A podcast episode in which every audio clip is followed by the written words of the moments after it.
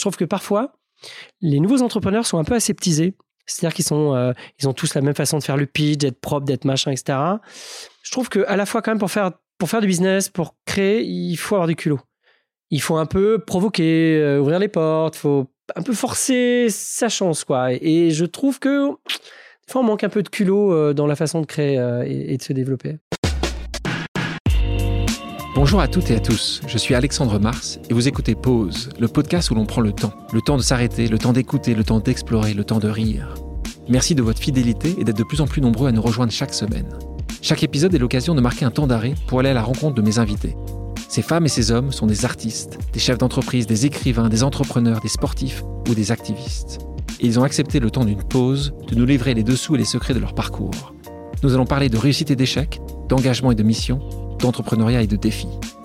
Un moment unique et sans concession pour vous inspirer et vous évader. Vous êtes en pause, soyez les bienvenus. Mon invité d'aujourd'hui a la phobie de l'ennui. Issu d'une famille ouvrière de la Nièvre, il a refusé de suivre le modèle de vie de ses parents et a voulu construire sa propre voie. Et c'est grâce à l'entrepreneuriat qu'il prend sa liberté. À seulement 26 ans, il crée sa première start-up qu'il finit par revendre à Bernard Arnault. Multimillionnaire à à peine 30 ans, il finit par faire le pari de l'e-commerce avec showroomprivé.com. Un pari réussi puisque 14 ans après sa création, l'entreprise au chiffre d'affaires de 600 millions d'euros est cotée en bourse et compte 22 millions de membres à travers 8 pays dans le monde. Il se confie, le temps d'une pause avec nous, en évoquant son éducation communiste, son tour du monde, sa vision des entrepreneurs d'aujourd'hui, la concurrence avec l'autre géant du e-commerce VP et son désir de créer sa fondation. Bonjour Thierry Petit. Bonjour Alexandre. Tu m'as toujours dit que tu étais fier de venir d'une famille ouvrière de la Nièvre. L'entrepreneuriat n'était pas forcément une suite logique euh, pour toi. Qu'est-ce qui t'a donné envie d'entreprendre? Alors c'est vrai que c'était pas une suite logique. Moi j'avais, alors pour la petite info, j'avais deux parents euh, ouvriers et communistes. Donc en gros, euh, on m'a toujours dit les patrons sont des cons et l'argent c'est mal. Donc effectivement, du coup, j'ai parfois dans ma vie des grands écarts ou dans ma tête en tout cas. Et ce qui m'a envie d'entreprendre, c'est que j'avais envie. En, fait, je crois que j'avais pas envie d'avoir la vie de mes parents. Enfin, quand j'analyse, euh, je vois mes parents bosser beaucoup, être très euh, dans la contrainte. Euh, mon père faisait les 3-8, je trouvais ça d'une dureté. Il dormait le week-end. Enfin, et je me dis, mais je veux pas ça. Et je veux choisir ma vie, en fait. Donc, j'ai fait les études. Je voulais pas de patron. Enfin, je, trouve que ça m'a donné la haine du patron. Enfin, d'en avoir un, en tout cas. Et je pense. C'était une haine différente. C'était une haine différente. une haine différente, mais du coup. J'avais envie de choisir ma vie, de faire ce que je voulais et, de, faire ça pour moi. Donc, euh, je pense que c'est ce qui m'a poussé, la liberté, quoi, un peu. Et euh, c'est un bon thème, cette liberté-là. Est-ce que tes parents euh, ont été fiers de ta réussite? Ils ont flippé. J'ai dû être salarié à peu près cinq mois dans ma vie. C'est-à-dire que j'ai fait un stage après mon école d'ingénieur. Et puis après, je me suis dit, mais qu'est-ce que je fais Internet arrivé. je me suis dit, il faut quand même créer un truc, il se passe quelque chose. Donc j'ai créé une boîte. Mais et pendant ces cinq mois, mes parents étaient contents parce que bah, j'avais un vrai boulot avec un vrai salaire, etc. Puis au bout de cinq mois, je dis à ma mère, bah, je crée une entreprise. Elle me dit, ah, mais qu'est-ce que c'est que ce bazar? Et, euh, et, en plus, j'avais emprunté de l'argent à l'époque. Il y avait le moment, on arrivait sur les levées de fonds, et personne ne connaissait encore. Donc là, là on, est dans, les fins des années 90. Et là, me dit, mais, qu'est-ce que c'est quoi? Tu as des gens qui te prêtent euh, cet argent, tu dois le rendre. Je dis, non, non, maman, euh, c'est une petite partie de mon entreprise. Donc c'était c'était très dur à comprendre à l'époque. Même moi, sincèrement, euh, enfin, c'était quand même assez abstrait de dire qu'il y avait des gens qui pouvaient donner de l'argent dans une entreprise, prendre du capital et pas être obligés de les rembourser. Et donc, oui, ils ont, eux, ils ont été euh, flippés, hyper flippés. Puis après, quand ça a marché, c'était très content pour moi, très fier. Ouais. Ah, très fier. Ouais, très fier. Donc les patrons, ils commencent un peu à. Très fier, mais c'est toujours difficile parce que euh, Enfin, dans ma famille, j'ai euh, tout le monde est encore euh, resté là-bas. Euh, il y a plein d'ouvriers. Il y a toujours ce truc un peu syndicaliste, un peu vindicateur. Donc, dès qu'il y a des sujets de société de type gilet jaune et tout, je marche toujours avec des pincettes parce que parce que je sais que voilà, les gens vont pas être forcément naturels dans les discussions. On va faire attention. Et, en même temps, moi, j'ai aussi cette sensibilité-là. Enfin, quand un cousin, par exemple, me dit, bah, je vais attendre trois mois parce que j'aurai cinq balles en moins sur une offre je me dis putain, voilà, c'est ça la vraie vie peut-être, et je dois aussi, euh, voilà, euh, apprendre, de ça. Tu as eu beaucoup de demandes. Souvent, les, entrepreneurs qui réussissent ont souvent des demandes des, proches ou des très proches. Est-ce que ça s'est fait comme ça? Est-ce que tu as, partagé un peu tes succès euh, facilement? Oui, j'ai partagé avec ma sœur et mes parents immédiatement parce que Enfin, moi, je voulais pas voir mes parents galérer, donc euh, j'aurais remboursé leur prêt, acheté une maison. Enfin, voilà, j'ai fait. Mais ça, pour moi, c'était évident. Enfin, il n'y avait pas de débat. Euh, ma sœur, je l'ai aidée aussi. Euh, après, dans ma famille, euh, j'ai non, j'ai eu, eu des amis, quelques amis, qui ont été un peu insistants et je voulais pas rentrer là-dedans et certains, je les ai perdus. Ouais. il faut savoir perdre des amis. ouais, euh, exactement. la différence entre l'entrepreneur et l'inventeur. Euh, dans mon livre Ose, euh, je mets ça en avant parce que souvent il y a une pression considérable que les entrepreneurs se mettent en disant je vais trouver quelque chose qui n'existe pas ailleurs. toi, tu es la preuve vivant que tu es un très bon entrepreneur, pas forcément un inventeur. Si on prend ah ton énorme succès, euh, tu en as eu deux en ah particulier, mais ton, ton, énorme succès euh, showroom privé, quand en 2006, euh, tu le montes avec David Dayan, qui a eu l'idée C'est un mix et vous avez vu l'autre grand du secteur qui était vente privée. Comment raconte-nous bah, ça. En fait, et même pour la petite histoire, moi j'assume complètement le fait de n'être pas un créateur. je pense que je suis plutôt bon en exécution. Euh, quand j'ai créé ma première boîte, j'avais aucune idée. À l'époque, Internet arrivait, je me disais juste, il se passe un truc. Et avec un pote, pendant tout un été, on a été voir ce qui se passait aux US. On a vu ce qui était, on a vu les comparateurs de prix. On s'est dit, mais ouais, mais c'est génial, ça n'existe pas, on va faire ça. Et après, on a exécuté, on a trouvé des gens, on a mis en. donc, tu as monté quelque chose qui s'appelait Toubo Toubo, c'est un comparateur de prix. On n'a jamais eu l'idée de faire un comparateur de prix. Quelle est l'idée du, du, nom? Parce qu'on beaucoup de choses posent la question. Comment tu as trouvé le nom Toubo C'est T-O-O-B. Il fallait plein de O, donc là, j'étais ah, hein. bien.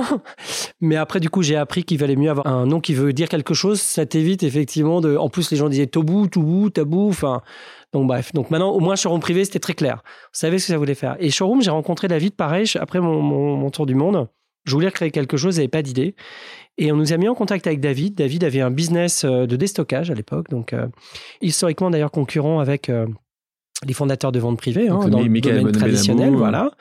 Et David me dit bah voilà, moi j'avais un business qui fonctionnait bien dans le wholesale, je vendais à des solderies. Là c'est plus compliqué parce que les marques veulent plutôt être vendu en ligne, c'est plus qualitatif, le produit reste pas en magasin. Moi, j'ai cette expérience, je sais bien acheter, j'ai mon réseau de marque, j'ai une petite logistique, mais par contre, euh, je sais pas du tout ce que ça veut dire aller en ligne. Bah, je lui dis, ah, c'est cool, bah tiens, bah, on va, on va s'associer ensemble. Et effectivement, bah, moi, à partir de là, j'ai euh, développé toute la partie, euh, le site, le marketing, la finance, enfin, la logistique. C'est intéressant pour nos auditeurs. Est-ce que dès la première fois, tu es sorti de ce rendez-vous en disant, euh, j'adore ce mec-là, tu t'es posé des questions, tu as, cherché à savoir qui c'était vraiment, tu as rencontré sa famille. Comment tu t'associes à ce moment-là? Bon, déjà, moi, j'étais assez détendu. Je revenais d'un tour du monde de deux ans. Oui, c'est beaucoup quand même. Hein. Voilà, c'est beaucoup. J'avais bien gagné ma vie, donc je n'étais pas en risque. Euh, et j'avais envie d'une histoire euh, qui me ramenait à ce que je savais faire. donc, je trouvais que tout ce qui était mass market, c'est quelque chose que j'aimais bien, le e-commerce. Et quand j'ai vu David, je me suis dit, mais en fait, c'est génial parce que ce type a tout ce que je ne sais pas faire. Déjà, il a un réseau, il connaît euh, les marques, euh, il sait très bien acheter. Euh, et puis, il y avait un actif. Alors, c'était un petit actif. J'ai dit, bah, il y a un truc à, voilà, à faire sortir de ça. Et on était très différents. Et moi, je trouvais qu'être très différent, lui était intuitif quand je suis rationnel. Il était très commerçant. Moi, je suis plutôt, voilà, un peu plus discipliné. et on n'avait rien à voir. Mais je me dis, mais c'est juste génial. C'est la parfaite association. Moi, je vois d'ailleurs toujours, quand j'investis, je me dis toujours, quand je vois deux personnes qui ont fait la même chose, et je, ne critique pas hein, deux personnes qui ont fait une école de commerce, qui vont savoir très bien définir leur, leur vision, leur marché et tout, je me dis, ouais, mais en même temps, il n'y en a aucun pour l'exécuter. Donc c'est un peu ça. Moi, quand j'ai rencontré David, je me pense que euh, quelqu'un qui a fait une école de commerce, il n'est pas bon pour exécuter. Non, je dis qu'il faut quelqu'un. Une école de commerce, c'est un ingénieur. C'est un ingénieur. Et les deux, c'est parfait. D'accord. je caricature un peu. Donc justement, c'est un point important. Euh, quels sont les critères d'une association réussie? Si tu vois toi avec David, par exemple. Bah, c'est vraiment qu'on n'a rien à voir. Et du coup, euh, en fait, dans une aventure de vie comme Showroom, il y a un milliard de sujets à maîtriser. C'est juste impossible de le maîtriser une seule personne. Donc à un moment donné, il faut être plusieurs et se faire confiance. Euh, et avec David, on n'a jamais. Donc chacun avait ses sujets. David m'amenait les marques. Euh, moi, du coup, il y avait le site, je recrutais les membres, je finançais le sujet, je montais les logistiques. Et ça marchait très bien jusqu'à ce qu'on s'organise. Mais... Et on était chacun sur un, sur un endroit. On n'avait aucun terrain de jeu commun. Et aussi, on avait la même vision, c'est-à-dire qu'on a toujours été ensemble très pragmatiques, très proches de nos sous, à rentabiliser chaque euro. Enfin, et je pense qu'on avait cette même philosophie. Donc, on était très différents sur les compétences, mais en même temps, une vision unique. Et une quinzaine d'années après, euh, le début de votre relation, euh, la relation a eu euh, beaucoup de hauts, beaucoup de bas, en a eu quelques-uns. Est-ce que pour toi, ça reste toujours le cofondateur idéal? Est-ce que si demain tu devais te relancer dans l'e-commerce, tu lui redemanderais de t'accompagner? Ah bah, enfin, on est potes, hein, on est super potes, on a vécu tellement de choses dingues ensemble que voilà, ça les traces. Après, on a vécu euh, quand même globalement euh, que des choses positives. Alors, les deux dernières années ont été un peu plus compliquées, mais globalement, euh, une IPO où il y a Macron qui vient, on avait Axel qui était le fonds de Facebook, qui avait été le premier à investir en Europe chez nous. Enfin, plein de choses un peu dingues parce que finalement, on a monté ce projet un peu de bric et de brac tous les deux dans un coin. Puis il arrive tout ça, puis euh, tout, tout ce, succès, euh, euh, ça nous a liés. on n'a jamais eu de point de divergence. Quand on en a eu, on, les a vite, on a vite trouvé un terrain d'entente. Enfin, parce que c'était une association au départ à 50-50 Non. Ou il était un peu plus Non, non, il était un peu plus parce que c'était une société familiale. D'accord, Maintenant, on est quasiment ISO. Et, tu nous parlais de ton premier projet tout beau, mm, mm. où là aussi tu étais parti avec un, cofondateur? Au départ, j'étais parti avec un ami, cofondateur, et on avait recruté quelqu'un euh, qui, qui était dans la boîte dans laquelle j'étais resté cinq mois. Voilà. Et, et, ce, cet ami cofondateur, est-ce que c'est toujours ton ami? Parce que là aussi, parfois. Alors, l'ami cofondateur est toujours mon ami. Et, chose encore plus drôle, le troisième fondateur qu'on avait euh, recruté est le DSI de showroom privé. Ça reste euh, une grande famille. Exactement. La famille petit. On parlait de showroom privé.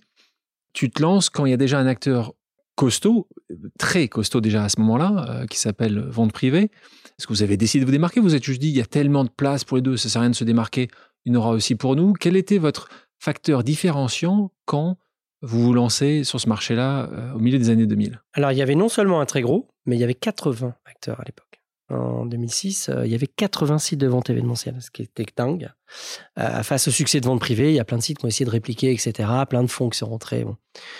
Euh, nous, on s'est dit, euh, il y a plusieurs choses qui ne marchent pas chez VP. Un, les délais de livraison sont longs. Deux, c'est un généraliste. Donc, si à un moment donné, on veut exister, il faut qu'on soit euh, un peu plus précis sur une cible.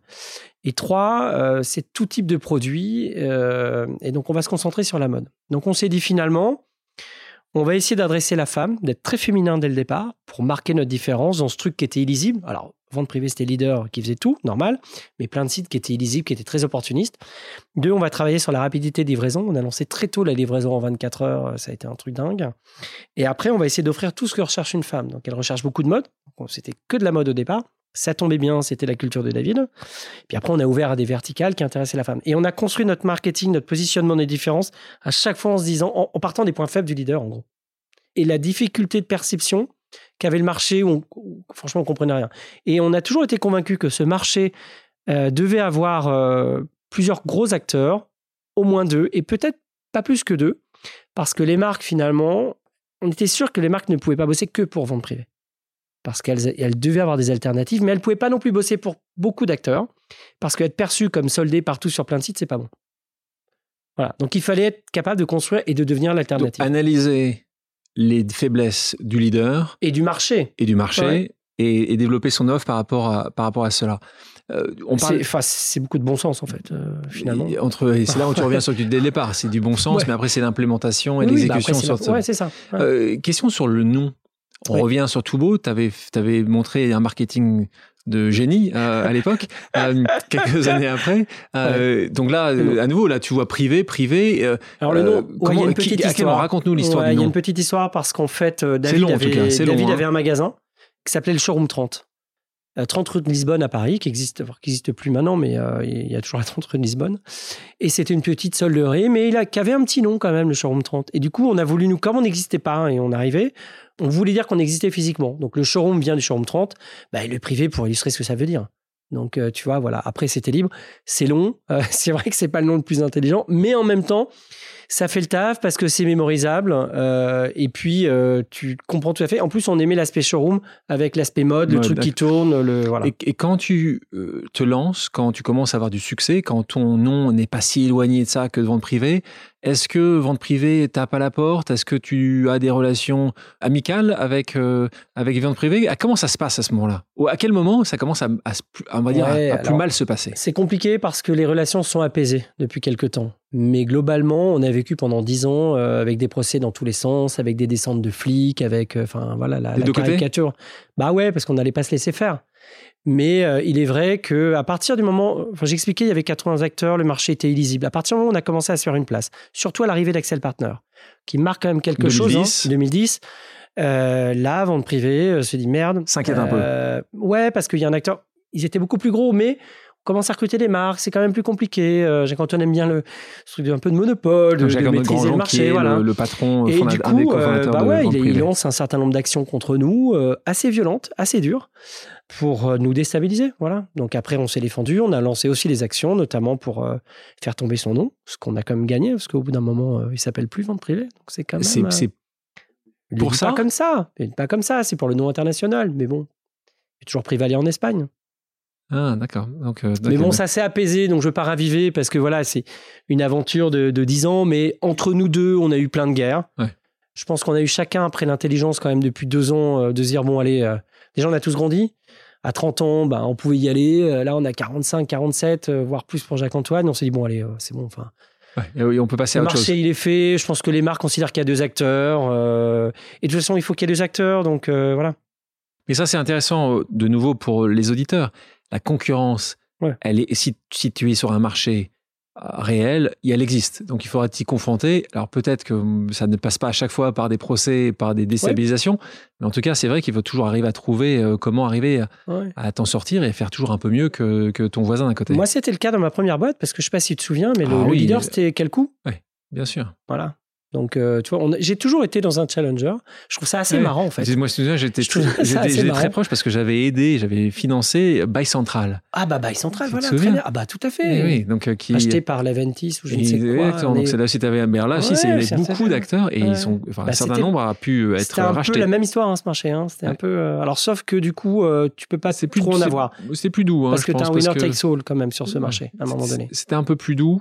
Et je pense que l'histoire aussi, peut-être aussi le fait que dans le secteur des ventes, tu avais quand même déjà un, pathos existant par euh, les friperies et déjà une Il y avait un- histoire qui Il y avait un existait. passif. Un passif. Ouais, tout à qui fait. ouais. Alors que, Ouais. qui, ce qui peut, à mon avis, aussi changer peut-être un peu les relations. Oui, puis c'est un, c'est un métier de forte personnalité. Je pense que finalement, essayer, euh, c'est aussi accepter de se dire on se casse la gueule, bon, bah, c'est pas la fin du monde. Mais revenons un peu en arrière. Un moment aussi important pour euh, beaucoup de gens aujourd'hui, c'est de se lancer.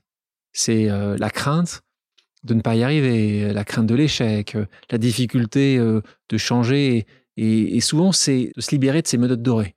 Tu l'as dit au démarrage, tu n'avais pas de grandes menottes dorées parce que tu avais passé quelques mois, mais quand même, tu étais parti dans un... Tu avais fait des belles études, tu avais trouvé un stage dans une agence digitale, enfin, tu étais là où il fallait être.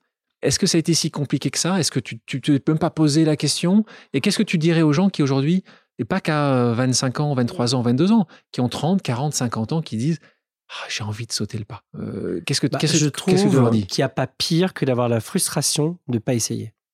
Je trouve que du coup, regretter en permanence les choses, se dire ah, j'aimerais bien, j'aimerais bien, bah, on se retrouve après à 55 berges, quasiment sur la fin, et à se dire ah merde, je regrette, j'aurais dû le faire. Je pense que finalement, essayer, euh, c'est aussi accepter de se dire on se casse la gueule, bon, bah, c'est pas la fin du monde. Faut autre chose, euh, on revient, c'est pas grave, mais au moins on a essayé. Je trouve qu'il faut pas garder euh, une frustration. Moi, j'ai rencontré des gens qui avaient vachement de frustration en disant merde, j'ai pas fait ça, j'ai pas. Ma mère, ma mère, elle aurait adoré, par exemple, avoir un restaurant. Toute sa vie, elle en a rêvé, elle l'a pas fait. Mais là, elle- elle- des fois, elle parle que de ça. Enfin, je pense qu'il y a un truc de frustration qu'il faut pas avoir et pour l'éviter, bah faut faire. Et après, alors c'est facile. Moi, j'avais rien, donc je me Ouais, plantais. Plus Euh, facile à 25 ans. c'est plus facile, c'est vrai. Mais je pense que, alors, c'est plus facile.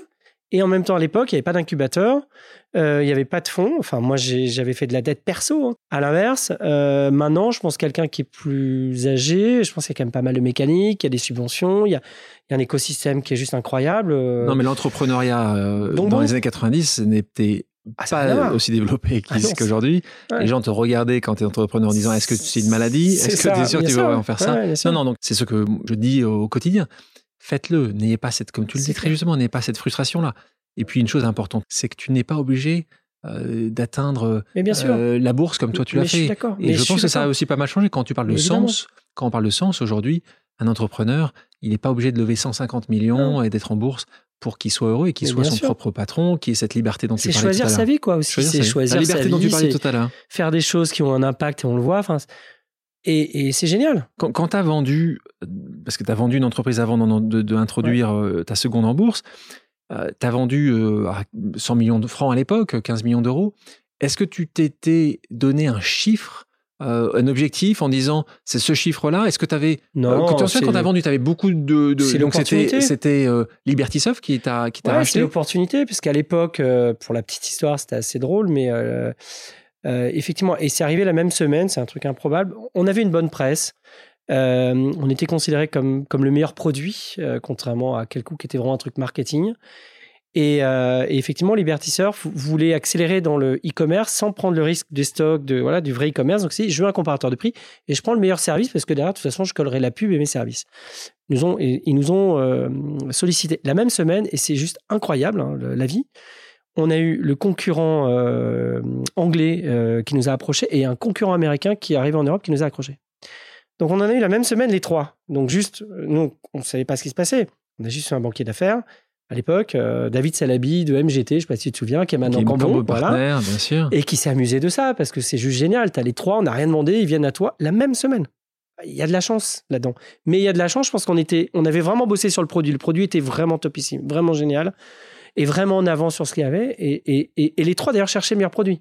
Pourquoi tu as choisi plutôt euh, Liberty Surf, donc, euh, qui était un des financements de Bernard Arnault à ce moment-là? Est-ce qu'il y avait une raison? C'était pas parce que Cocorico, c'était Non, mais à la meilleure à l'ép- offre à l'époque, c'était quand même un des plus beaux projets en Europe, hein, Liberty Surf. Quand C'était après un, l'achat de Nomade ou? C'était juste après l'achat de Nomade. D'accord. Donc c'était quand même le plus, un des plus beaux projets qu'il y avait en Europe. Il y avait beaucoup d'ambition, il y avait beaucoup de moyens. Nous, on occupait une place euh, centrale. Moi, je rentrais aussi au COMEX de Liberty Surf. Ça me faisait marrer de suivre ça, ce gros machin. Qui, Co- Comment euh, t'expliques que ça n'a pas fonctionné? Bon, Parce qu'après, euh, je pense que là, là, on a été un peu dans les excès de la net économie à un moment donné. euh, pour ceux, pour ceux qui l'ont vécu ouais, il y a 20 voilà. ans de ça. Donc, euh, euh, revenons à ce moment-là. Tu vends, rapidement, tu t'ennuies. Et tu as d'autres passions dans la vie. le voyage, tu en as parlé, on va, on va revenir dessus, où tu es passionné de, de- de rencontres et de voyages, mais aussi la presse écrite. Ouais. Alors ça, pourtant je te connais assez bien et j'étais- je ne savais pas vraiment ça. Et donc, euh, et ce qui est assez marrant dans la presse écrite, c'est que tu as 30 piges et tu vas lancer un magazine sur les seniors. Ouais. Non, mais en fait, j'ai toujours eu euh, effectivement euh, enfin deux fantasmes. Un, de faire un tour du monde et deux, de créer un magazine. J'ai- voilà, c'est comme ça. Et très, tôt, très tôt, Ouais, deux ouais, envies tout- depuis toujours, j'avais envie de ça. Enfin, c'est un truc qui, me- qui me fascinait. La presse me fascine et me fascine encore. Et le le magazine, quand voyage, et le euh, magazine, quand tu avais 15-20 ans, c'était quoi ton magazine euh? À l'époque, euh, bon, je sais pas, j'étais les Arocs, ça pouvait être les Les Arocs. Ça pouvait être un Télérama, ça pouvait être. euh, Télérama Ouais, Ah, ouais, ouais, j'aimais bien, ouais. Je me suis construit tout seul, donc à un moment donné, il fallait que j'aille chercher la culture là où elle était et l'apprendre. Donc j'ai beaucoup lu, beaucoup lu.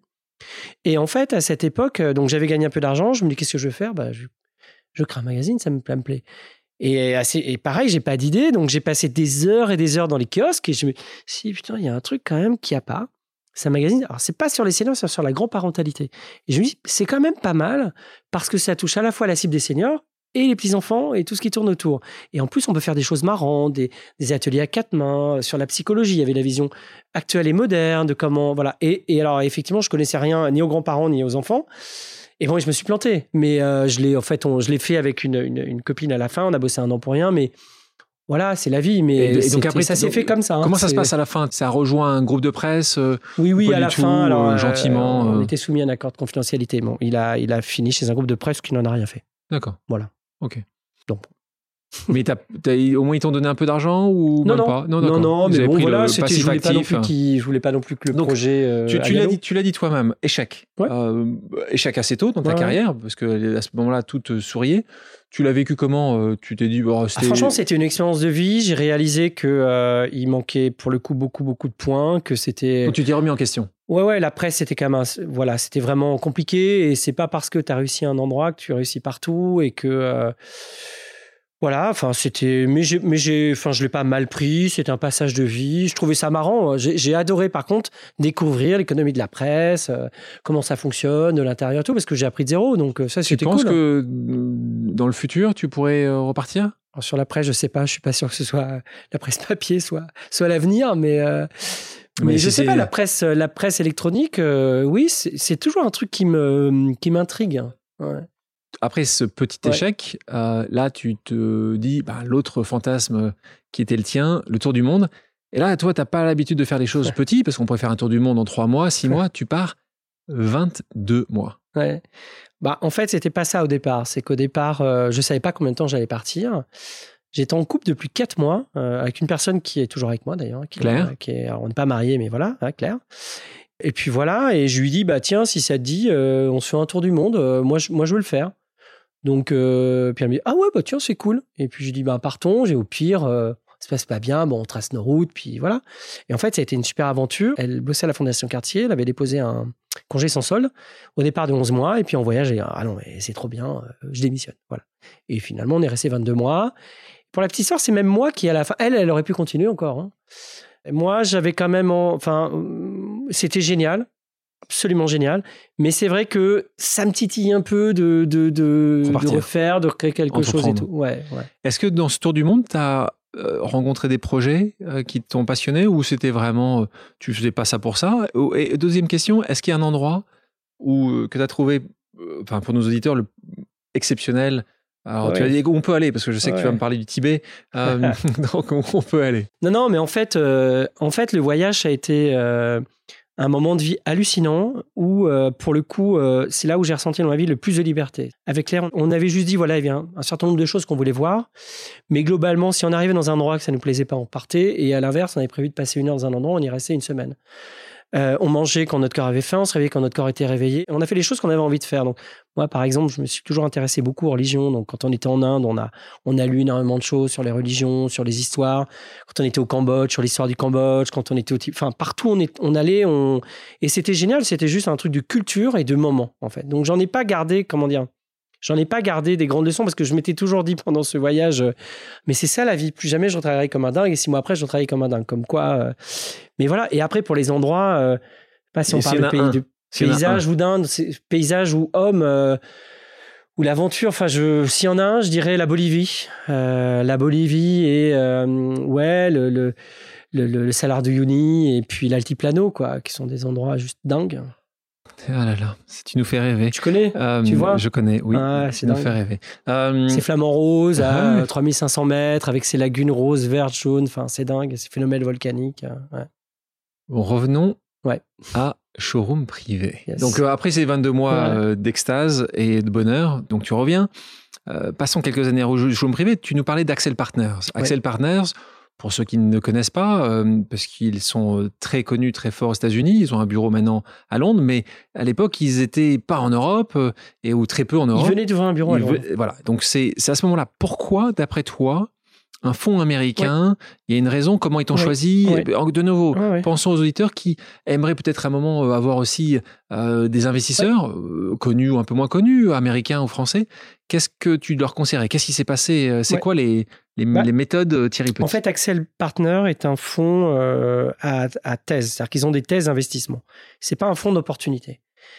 Une de leurs thèses d'investissement dans l'e-commerce, c'était considérer que tout ce qui était shopping club, c'était un modèle qui pouvait être rentable, générer du cash à long terme, et que euh, c'était un marché dans lequel le leader ne pouvait pas tout prendre. ils sont dit donc ils ont regardé naturellement l'Europe avec le phénomène vente privée, etc. Et ils se sont dit bah moi je veux le deuxième jouer le futur deuxième. Donc, ils ont été voir tout le monde, ils, ont screené tout le marché, ils se sont dit, c'est vous le deuxième, et on veut investir chez vous. Ils sont venus nous voir. Parce que nous, à l'époque, on, était autofinancé avec David. Hein. Ils sont venus en 2010, et on s'est dit, bah ouais, mais nous, euh, on n'a pas besoin d'argent, etc. Mais en même temps, on, souffrait d'un truc en 2010, c'était, comme on n'avait pas levé d'argent, ce qui était absolument incroyable, on n'avait pas d'investisseurs, et personne ne nous croyait. Donc on faisait pourtant 80 millions d'euros, 8 millions de d'EBITDA, on grandissait vachement, hyper solide, personne ne croyait. Et puis en plus, à cette époque, on était encore marqué par euh, la solde, c'est Aubervilliers, c'est un peu crade, c'est les cartons, c'est le 9-3, enfin voilà. Donc on n'était pas perçu comme ça. Et on s'est dit quand même, Axel, là ça change la donne. C'était le fonds de Facebook, pour la petite histoire, dans le même fonds que Facebook. Voilà, donc alors après, nous, notre petite plus-value par rapport à ce qu'ils ont fait euh, anecdotique, mais quand même. Donc c'était un truc qui, euh, ça a vraiment changé la donne. Est-ce que c'était une réussite personnelle pour toi, petit gamin de la Nièvre qui a ce grand fond de Californie qui vient tu, À un moment, tu ah bah, penses à ça On a les yeux qui ont un peu brillé. En plus, il y avait un truc euh, qu'il faisait très bien. C'est-à-dire quand ils investissaient, quand ils voulaient vraiment investir, ils faisaient les Axel Parties. Je sais pas si tu as déjà assisté à ça, mais les Axel Parties, ça consiste à inviter des mecs ultra connus, des sociétés dans lesquelles ils vont investir et des sociétés dans lesquelles ils ont investi. Et donc, on se retrouve à une table. Alors, à l'époque, j'étais avec euh, Marisa Breyer, euh, Marisa, non, qui était chez Google. Euh, enfin bref, mais euh, du très meilleur, voilà, meilleur, Marisa meilleur. Petit souci par la suite chez Yahoo. complexe, mais elle était chez Google. Il y avait, on a vu Zuckerberg à un, moment donné. Enfin, et donc tu dis, t'es quand même là, t'as construit ton truc, t'es quand même à Aubervilliers, t'as fait ça un peu avec ton, avec ton pote. Ton, ton, couteau. Et tu dis, ah ouais, en fait. et c'est vachement bien. Hein. Et ils ont fait ça avec d'autres, mais et le truc, tu dis putain ouais, c'est lourd, ils ont du réseau, ça va vite. Et oui, oui, ça on, on brillait, on était très fiers. Euh, franchement, on était très fiers de qu'Axel nous choisisse. Et puis en plus, c'est des gens qui, sont, qui ont été vraiment admirables, enfin vraiment admirables, qui, qui avaient une vision qui nous a apporté vraiment l'IPO, c'est, on n'y aurait jamais pensé. Je pense que l'internationalisation, ils nous ont vachement aidé. Cette vision du scale qu'on n'avait pas, nous, parce qu'on faisait des choses comme ça. Hein. Cette vision de construire une marque, cette... bah ouais, ils ont vachement été bons pour ça. C'est qui ton partenaire là-bas? Arenelis. Suite à tes gains, euh, tu as décidé aussi d'aider d'autres entrepreneurs. Tu as été euh, un business angel euh, qui a beaucoup investi dans des sociétés au fil des années. Là, tu as traversé le Rubicon, hein, puisque tu as traversé la rivière et de, l'entrepreneur, tu es passé investisseur. Est-ce qu'il y a des choses que tu vois que des investisseurs classiques ne verraient pas? Est-ce qu'il y a des choses qui t'intéressent plus que d'autres? Est-ce que c'est l'équipe? Est-ce que c'est le produit? Toi, tu investis plutôt tôt dans les projets. Donc, est-ce que tu peux, de nouveau, pour nos auditeurs, donner quelques conseils quand toi, tu regardes, qu'est-ce que tu regardes en premier dans un dossier? Bah, disons que moi maintenant je regarde un peu différemment. C'est-à-dire que je me dis, euh, dans les investissements qui n'ont pas marché, quelles ont été mes erreurs? Ou est-ce qu'il y a des similitudes? Et il y en a. Un, souvent, c'est les équipes sont pas suffisamment complémentaires. J'en ai beaucoup. Donc on a deux. Et je, je, critique pas, ou ça peut d'ailleurs deux ingés dans un coin qui savent pas marketer, qui savent pas définir le marché, qui savent pas pricer, qui savent pas vendre et qui sont par contre qui ont fait un super truc, mais c'est incompréhensible et euh, c'est illisible et ils savent pas l'expliquer. Et à l'inverse, euh, ce que j'expliquais tout à l'heure, euh, donc ça, c'est vraiment maintenant, je, m'assure que les équipes soient un, pluridisciplinaires et deux, incentivées de la même façon. Pas qu'il y ait un CFO de parade qui a 5%. Je me dis non. Deux, j'investis plus dans un projet dans lequel il y a un CTO solide. Parce qu'à la fin, quand même, nos métiers, c'est de la tech. Et si le mec, il n'est pas là au départ, s'il n'est pas fondateur, s'il n'est pas important dans le truc, s'il n'est pas solide, ça reste toujours un problème d'exécution, d'agilité, de rapidité. Euh. Enfin, moi, c'est ce que je constate hein, après. Hein. Trois, j'aime bien les projets qui ont à la fois la capacité à grandir, mais en même temps, si ça se passe pas bien, qui sont suffisamment légers pour s'autosuffire et tu lisais très bien. Moi, ça me gêne absolument pas une boîte qui fait 2 euh, millions, euh, qui vit, qui se paye, les salaires et tout. c'est pas une licorne, mais les mecs ont créé un truc et ça marche. Et je trouve que c'est aussi remarquable. Et du coup, moi, les mecs, ils m'ont pas fait perdre. Euh, je trouve, et à la rigueur, je ne verrai peut-être pas de sortie, mais je me dis que j'ai contribué à un truc. Plutôt que quelqu'un qui va dire, euh, moi, je m'en fous, euh, je scale, j'ouvre mes 28 villes, alors que ma première est même pas rentable, peu importe, faut être le premier qui fait, et qui a pas de notion d'argent. Et ça, j'ai fait des conneries un peu comme ça, malheureusement. Donc, voilà ce que je regarde. tu vois. Et, si, tu dois citer dans, dans les nombreux investissements que tu as fait, un ou deux où, dont tu es fier, où tu as été vraiment là au début, tu as cru à quelque chose qui n'était pas forcément facilement euh, euh, facile à croire au départ? Tu, Ce serait bah, Je pense que le plus beau, euh, c'est Back Market. Back parce Market, que Back Market, c'était trois mecs vraiment géniaux, très complémentaires. Le marché du, reconditionné, moi, je commençais à le voir sur Showroom. Je me dis, il se passe quand même un truc. Et les mecs étaient très bons et en plus très pragmatiques et en plus très malins. C'est-à-dire que du coup, c'est pas des gars qui au départ voulaient des bureaux euh, en plein Paris à 800 euros du mètre alors qu'ils gagnent rien.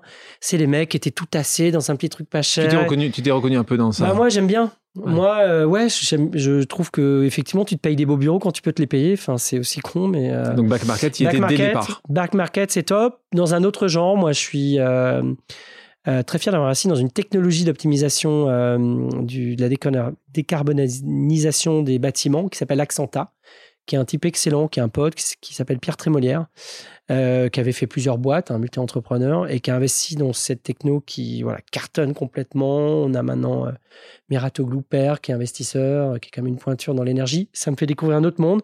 Et le projet, il est brillant. et, et, voilà, et j'étais aussi au premier jour. Je trouve qu'on a un super écosystème quand même. Euh, il y a plein de belles boîtes, il y a plein de bons entrepreneurs, il y a plein de belles écoles, il y a, y a des fonds, euh, il y a des incubateurs, euh, il y a des rôles modèles. Enfin, je trouve que le terrain, il est hyper fertile.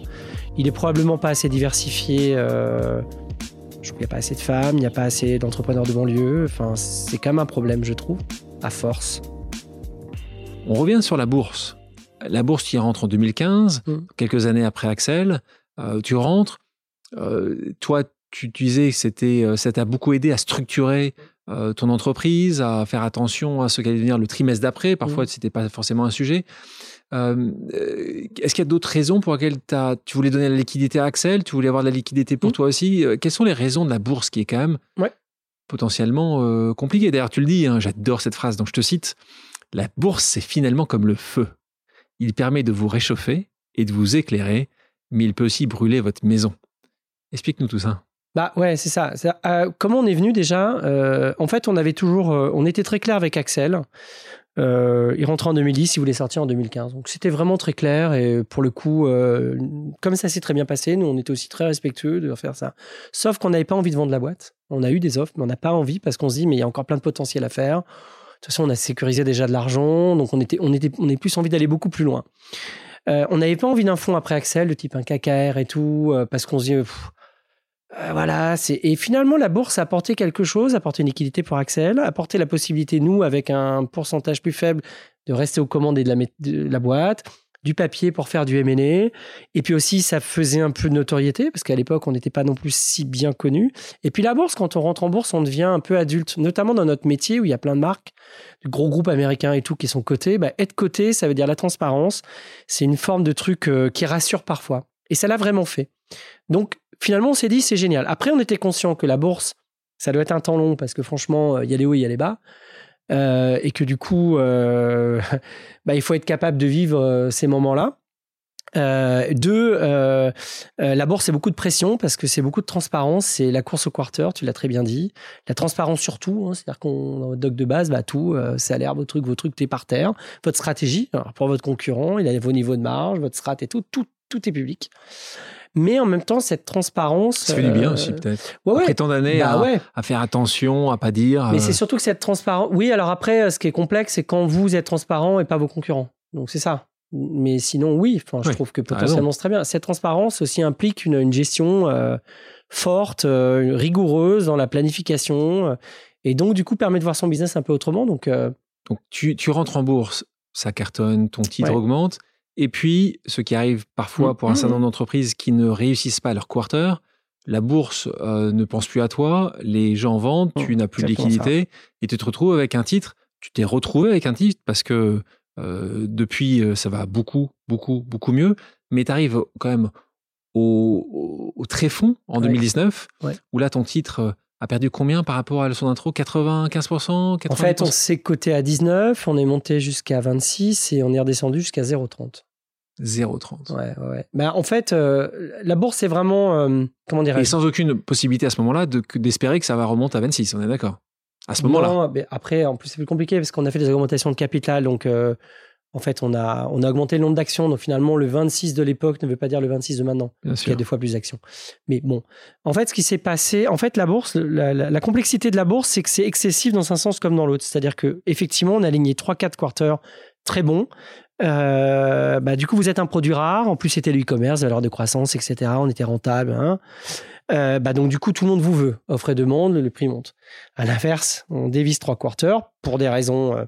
Euh, bah, parce que dans la vie d'une boîte, vous avez des mauvais choix à un moment donné, un mauvais truc, on s'est un peu endormi. Enfin, trois mauvais quarters, bien, plus personne vous veut. Et là, vous voulez plus rien. Donc, je pense que la vérité, elle est un peu entre les deux, mais sauf que le marché boursier, sur une valeur en tout cas mid-cap, comme la nôtre, il ne sait pas euh, faire du entre les deux. Donc du coup, on s'est retrouvé en 2019 effectivement très bas, et puis euh, aussi qui était le quelque part la succession euh, d'un certain nombre de mauvais choix ou d'une mauvaise stratégie. On a repris vraiment en main avec David. C'était fin 2018 même, on a fait une recommandation de capital, on a changé une partie du COMEX, on a restructuré, on est... Vous arrêté des pays, vous on a arrêté les pays, on a coupé du mauvais chiffre d'affaires, on a intégré un super CFO pour le coup qui était très tourné sur l'interne quand l'autre était très tourné sur l'externe equity story, M&A, donc euh, pas suffisamment dans les tuyaux du quotidien. Là, c'est le contraire. Et ça fait un bien fou. Et donc, 2019, on a bossé sur notre plan de performance. Après, ça prend du temps, hein, couper un dépôt, euh, couper 100 personnes, bah, ça prend du temps, restructurer tout ça.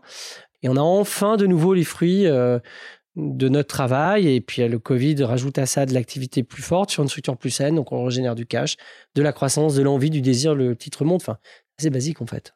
Parlons d'un autre sujet, la mission toi en particulier, par rapport à, ton passé, par rapport à où tu as grandi, tu dois forcément euh, avoir une mission à côté de ce succès. Tu, tu, peux pas, je, le sais, mais tu peux pas. Mmh. Donc, est-ce que tu peux nous parler un petit peu de cette mission? Comment tu as réussi à intégrer ce que tu n'as pas fait au départ hein?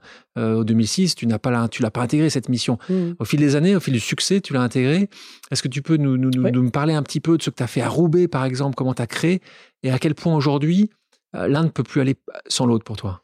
Bah, effectivement, un an après l'IPO, on s'est beaucoup posé de questions avec David en se disant euh, bah, ce serait top de partager un peu avec le plus grand nombre bah, cette réussite, quoi. Et du coup, on a, on a fait plusieurs actions. Il y a deux marquantes. La première, c'est qu'on a créé une fondation euh, d'entreprise, showroom privé, dans lequel on a euh, mis, créé une école du e-commerce dédiée au métier du e-commerce.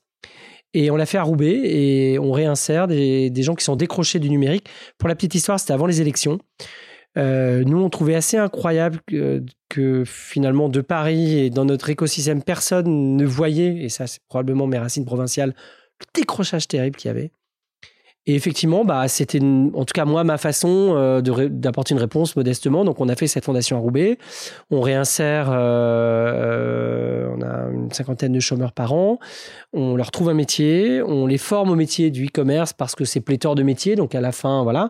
La particularité, c'est qu'on a à la fois des salariés sur la fondation, mais qu'en même temps, c'est certains salariés de showroom privé qui vont faire des sessions. C'est un infographiste qui va aller former une demi-journée, c'est un ingé qui va expliquer le code sur un truc.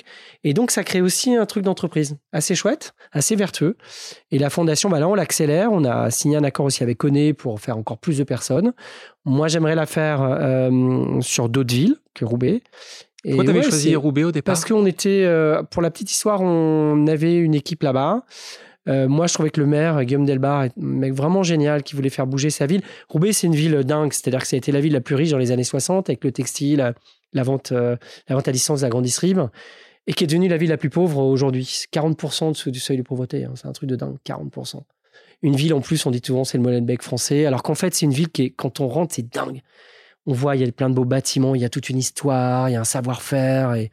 Enfin voilà. Et puis, moi, j'ai eu vraiment un coup de cœur avec Guillaume et, euh, et c'est venu naturellement. Enfin, on se dit, bah, tiens, on va faire ça là. Enfin, voilà. Et tu penses que, que ces prochains mois, ces prochaines années, tu vas en créer peut-être d'autres dans d'autres villes tu Moi, j'aimerais euh, effectivement développer dans d'autres villes. Et puis, il y a aussi un autre forme de décrochage que moi j'observe, c'est euh, vraiment euh, dans la ruralité. Alors après, c'est dur de faire une fondation dans la ruralité parce que c'est très disparate. Mais je pense que le numérique, et c'est ce à quoi on réfléchit, peut apporter une réponse.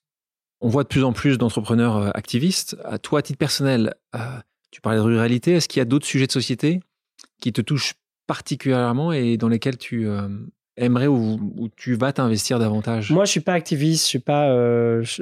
Enfin, la politique, c'est pas. Euh, activiste, c'est pas forcément. Sujet Tu es engagé. On va dire engagé, tu oui, pas bah, activiste.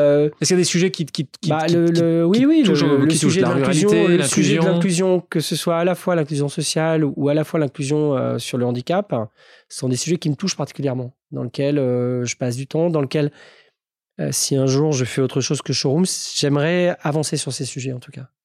Tu étais vice-président de France Digital. Il y a quelques années, tu as fait partie des gens qui ont lancé le Revient Léon, mm. on innove à la maison, afin d'encourager un certain nombre d'entrepreneurs expats à revenir innover en France. Qu'est-ce que tu penses de la situation actuelle? Qu'est-ce que tu penses de, des grandes discussions qu'il y a autour des Amazon versus la Fnac, mm-hmm. Facebook, Google? Qu'est-ce que tu penses de tout ça, toi qui, qui vis depuis 25 ans bah, Moi, je trouve que et je ne fais pas de politique, j'analyse juste, je trouve qu'on a un super écosystème quand même. Euh, il y a plein de belles boîtes, il y a plein de bandes d'entrepreneurs, il y a plein de belles écoles, il y a, y a des fonds, euh, il y a des incubateurs, euh, il y a des rôles modèles. Enfin, je trouve que le terrain, il est hyper fertile. Il est probablement pas assez diversifié. je trouve qu'il n'y a pas assez de femmes, il n'y a pas assez d'entrepreneurs de banlieue. Enfin, c'est quand même un problème, je trouve, à force. Maintenant, il est quand même le terrain est super fertile pour créer, pour faire des choses. Donc ça, c'est chouette. Après, euh, euh, sur le sujet que tu évoques euh, par rapport au Gafa, moi, je me suis un peu, on m'a beaucoup questionné récemment sur Black Friday, bien sûr, en disant boycott Amazon, en disant mais Enfin, Amazon, il est discutable euh, sur la fiscalité. Il est plus que discutable sur des enjeux euh, de concurrence quand il va vendre des produits à perte parce qu'il y a le cloud. Ça, on peut discuter sur ces sujets. Amazon, après, reste un employeur fort. Amazon reste une plateforme qui permet de faire bosser plein de gens en France. Donc, je pense que le sujet, il est moins caricatural qu'un boycott. Quand j'entends, la maire de Paris dire on boycott Amazon, je trouve ça complètement con. On peut pas boycotter. Ça veut dire que, sous prétexte qu'il y ait une partie de l'économie qui marche pas, on ferme tout, quoi. Et après, les gens vont. Enfin, ça, ça me gêne. Je pense que le sujet, il était plus d'investir et d'aider les gens qui ne sont pas digitaux. Qu'est-ce que vous avez comme solution dans ça Quelqu'un qui n'écoute pas. Tu, tu n'écoutes pas. Il y avait par exemple le proposition qui avait été, tu sais dire, c'est toi qui avais lancé la livraison en 24 heures. Des gens qui disent, tu sais quoi, maintenant, il n'y aura plus jamais les livraisons en 24 heures parce que si le ce sera trois jours, ce sera trois jours. On peut vivre sans trois jours. Est-ce que tu, tu penses que c'est ce type de solutions qui peuvent arbitrer Bah, positivement euh, En fait, euh, je pense que ça sert à rien d'empêcher le sens de l'histoire, quoi. Enfin, je veux dire. euh, Tout le monde ne peut pas livrer en 24 heures. Non, tout le monde peut pas livrer, mais après, ben. euh, C'est une de concurrence. a- ouais, mais bon, les, les consommateurs et il y a plein de consommateurs qui veulent des trucs, veulent des livraisons rapides.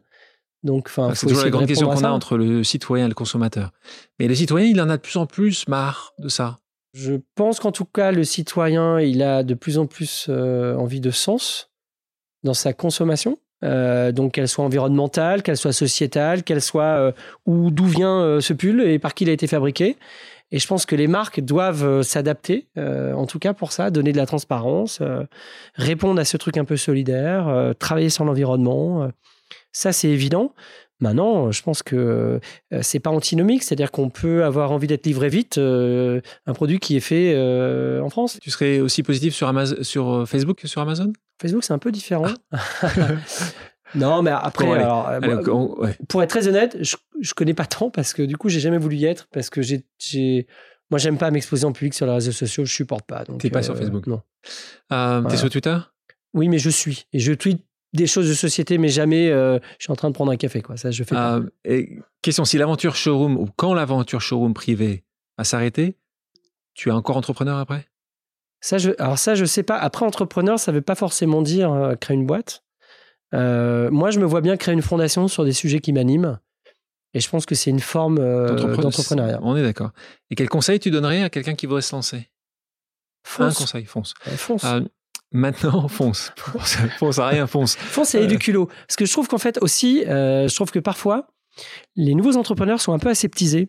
C'est-à-dire qu'ils sont, euh, ils ont tous la même façon de faire le pitch, d'être propre, d'être machin, etc. Je trouve que à la fois quand même pour faire du business, pour créer, il faut avoir du culot.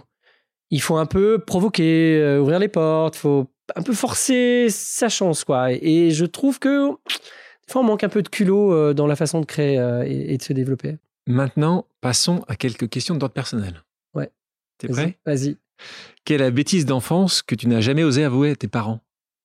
Je crois que j'ai, tout, euh, tout osé. euh. T'as tout euh, avoué Ouais, bah il y en a Attends, une deux où- possibilités. T'as pas fait de bêtises ou t'as tout avoué? Alors non, genre, alors, j'étais un enfant euh, très actif et je faisais euh, vraiment plein de conneries. Ah, tu penses à quelque chose Et comme j'étais euh, un peu bon élève en classe, je pense que j'étais vraiment un, un insupportable. Voilà, celui qui travaille bien, mais qui est vraiment.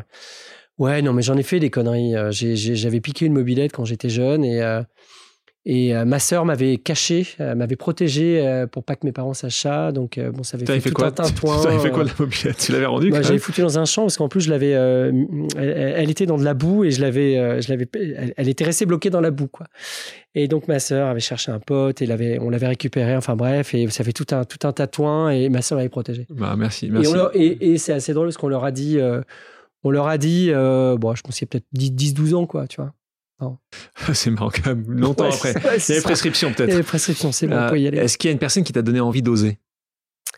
Euh, oui, oui, mais je. alors, c'est pareil, c'est ça revient toujours aussi un peu à ma jeunesse. Il y avait euh, dans mon patelin un jeune agriculteur qui avait une trentaine d'années, qui avait repris une exploitation agricole et, et que je trouvais, moi en tout cas, dans sa façon de travailler, hyper moderne. Euh, hyper moderne. Et ce type me fascinait dans sa façon de faire son métier. Euh, et, je- et en fait, et c'est quelqu'un qui me paraissait aussi, euh, j'avais, il était super libre. Il avait un truc de liberté, euh, qu'il était capable de faire la fête. Le lendemain, il était sur les champs, il faisait son truc et il expliquait. Alors, je faisais un peu les foins, des fois, elle était avec lui et, et j'adorais ce mec, quoi. Il m'a toujours dit, sa liberté me. En plus, il y a la nature, Comment il il y a les espaces. euh, Tu te souviens? Putain, c'est. euh, Ouais, ouais, je vais retrouver. Mais je il, est, il est parti. Enfin, je l'ai. Franchement, j'ai dû le perdre de vue à 14 ans, quoi. Ah oui, donc Ouais. euh, il y a- il y, a quelques Ah temps de ça. ouais, un peu, Euh, quelle est la chose la plus folle que tu osais faire? Ah, je pense que c'est dans mon voyage, on a, on a été euh, dans une zone interdite au Tibet qui s'appelle le lac Namso, qui est euh, le plus haut lac du monde à 5003. Ça, J'étais sûr que tu allais me parler du Tibet. Ouais, ouais. Non, et on s'est caché dans un motoculteur avec Claire, dans une, dans une euh, carriole motoculteur. Un mec nous a cachés avec une bâche pour passer le col et pour aller euh, dans cet endroit qui était Wow. interdit à l'époque où. Alors, le Tibet était en train de se faire coloniser euh, par la Chine, c'était avant les JO. Et les Chinois voulaient montrer, enfin, c'était la symbolique de l'Everest et tout, donc étaient en train de tout péter là-bas. Donc on était à ce moment-là et on voulait nous aller là-bas et c'est des plus grandes, ouais, un des plus grands souvenirs de ma vie. ouais. On aurait Ah. pu se faire arrêter par, Ah oui. euh, voilà, on n'aurait pas ouais. forcément été très bien. Euh, quel est le péché mignon que tu n'as jamais osé avouer? Euh, Je cache pas grand chose en fait. Ah si, allez, peut-être les, les flancs pâtissiers là. Des fois, je suis capable de rentrer dans une boulangerie, Ah. je vais pas bien, je me fais un gros flan pâtissier et je repars. C'est lequel de ton. J'adore les flancs. C'est quel ton flan préféré? Non, mais le pâtissier, tu Oui. sais, le, le, le, le- le Oui. tout simple en Bien fait. sûr, mais euh, est-ce que tu as un, un pâtissier que. Non, non, parce que je suis capable d'être, j'ai n'importe quoi, je me balade à Aubervilliers, tu, euh, tu rentres, j'ai envie prends- d'un flan, j'en dans une boulangerie, je me le mange et je repars. quoi. C'est Mmh, n'importe quoi. mmh. Euh, quelque chose que tu n'oserais jamais faire pour réussir. Tromper mon associé. Enfin, tromper, en tout cas, euh, pas être honnête, quoi. Est-ce qu'il y a une personne à qui tu n'as jamais osé dire je t'aime? J'ai du mal à lire ma mère. Un quiz pour terminer. Deux choix de réponse simples qui sont oui ou non. Est-ce que tu oserais tout plaquer à nouveau pour partir parcourir le monde? Oui, non? Non, je plaquerai pas ma famille. Tu es parti avec ta famille? Oui, alors oui. Oui, un grand oui. Est-ce que tu oserais dire une vérité qui blesse? Oui. Est-ce que tu oserais acheter un produit sur VP Maintenant, oui. Est-ce que tu oserais dire à quelqu'un que son idée est nulle? Oui. Est-ce que tu oserais tricher pour réussir? Non. Est-ce que tu oserais séduire pour parvenir à tes fins? Oui. Est-ce que tu oserais avouer un échec? Oui. Est-ce que tu oserais mentir pour sauver ta boîte? Oui. Est-ce que tu oserais te lancer dans la politique? Non. Est-ce que tu oserais t'approprier une parole qui n'est pas la tienne? Non. Et est-ce que tu oserais retenter l'aventure éditoriale aujourd'hui? Oui. C'est un petit oui, mais c'est un oui. Mhm. Thierry, merci d'avoir accepté mon invitation. Merci, Alex. Merci à toutes et à tous d'avoir pris le temps de faire une pause avec nous. J'espère que l'émission vous a plu, inspiré ou fait réfléchir. Si c'est le cas, je compte sur vous pour le partager avec vos proches, laisser un commentaire et mettre la note de 5 étoiles sur les plateformes d'écoute. Si vous voulez me suggérer des invités ou simplement me faire part de retours, vous pouvez me contacter via LinkedIn en tapant Alexandre Mars ou bien m'écrire à l'adresse suivante podcast pause at gmail.com.